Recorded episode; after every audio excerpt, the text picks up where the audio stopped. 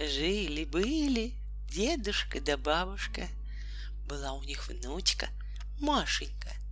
Собрались раз подружки в лес по грибы да по ягоды. Пришли звать с собой Машеньку. Дедушка, бабушка, говорит Машенька, отпустите меня в лес с подружками. Дедушка с бабушкой отвечают. Иди, только смотри, от подружек не отставай, не то заблудишься. Пришли девушки в лес, стали собирать грибы да ягоды. Вот Машенька деревце за деревце, кустик за кустик, и ушла далеко-далеко от подружек. Стала она укаться, ау, ау, стала их звать, а подружки не слышат, не отзываются. Ходила, ходила Машенька по лесу, совсем заблудилась. Пришла она в самую глушь, в самую чащу. Видит, стоит избушка. Постучала Машенька в дверь. Не отвечают. Толкнула она дверь. Дверь и открылась. Вошла Машенька в избушку, села у окна на лавочку. Села и думает, кто же здесь живет? Почему никого не видно? А в той избушке жил большущий медведь. Только его тогда дома не было. Он по лесу ходил.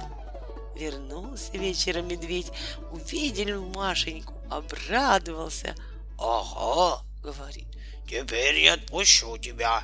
Будешь у меня жить, будешь печку топить, будешь кашу варить, меня кашей кормить». Потужила Маша, погоревала, да ничего не поделаешь. Стала она жить у медведя в избушке. Медведь на целый день уйдет в лес, а Машеньке наказывает никуда без него из избушки не выходить. А если уйдешь, говорит, все равно поймаю, и тогда уж съем. Стала Машенька думать, как ей от медведя убежать. Кругом лес, в какую сторону идти, не знает. Спросить не у кого. Думала она, думала и придумала.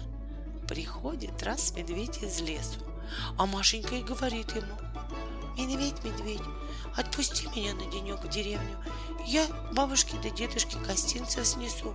«Нет», — говорит медведь, «ты в лесу заблудишься, давай гостинцы, я их сам отнесу». А Машеньке того и надо. Напекла на пирожков, достала большой прибольшой короб и говорит медведю, «Вот смотри, я в короб положу пирожки, а ты отнеси их дедушке да бабушке. Да помни, короб по дороге не открывай, пирожки не вынимай. Я на дубок влезу, за тобой следить буду. Ладно, отвечает медведь. Давай короб. Машенька говорит. Выйди на крылечко, посмотри, не идет ли дождик. Только медведь вышел на крылечко, Машенька сейчас же залезла в короб, а на голову себе блюдо с пирожками поставила.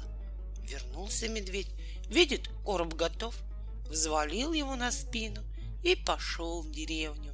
Идет медведь между елками, бредет медведь между березками, во вражки спускается, на пригорке поднимается. Шел, шел, устал и говорит — Сяду на пенек, съем пирожок. А Машенька из короба Вижу, вижу Не садись на пенек Не ешь пирожок Неси бабушке Неси дедушке Ишь, какая глазастая Говорит медведь Все видит Поднял он короб и пошел дальше Шлеп-шлеп, шел-шел Остановился, сел и говорит Сяду на пенек съем пирожок. А Машенька из короба опять. Вижу, вижу. Не садись на пенек, не ешь пирожок. Неси бабушке, неси дедушке. Удивился медведь. Вот какая хитрая. Высоко сидит, далеко глядит. Встал и пошел скорей дальше. Пришел в деревню, нашел дом, где дедушка с бабушкой жили, и давай изо всех сил стучать в ворота. Тук-тук-тук, отпирайте, откройте, я вам от Машеньки гостинцев принес. А собаки почуяли медведя и бросились на него. Со всех дворов бегут, лают. Испугался медведь, поставил короб у ворот и пустился в лес без оглядки. Вышли тут дедушка да бабушка к воротам. Видят, короб стоит. Что это в коробе-то? говорит бабушка. А дедушка поднял крышку, смотрит и глазам своим не верит. В коробе Машенька сидит, живехонька и здоровехонька. Обрадовались дедушка с бабушкой, стали Машеньку обнимать, целовать, умницей называть.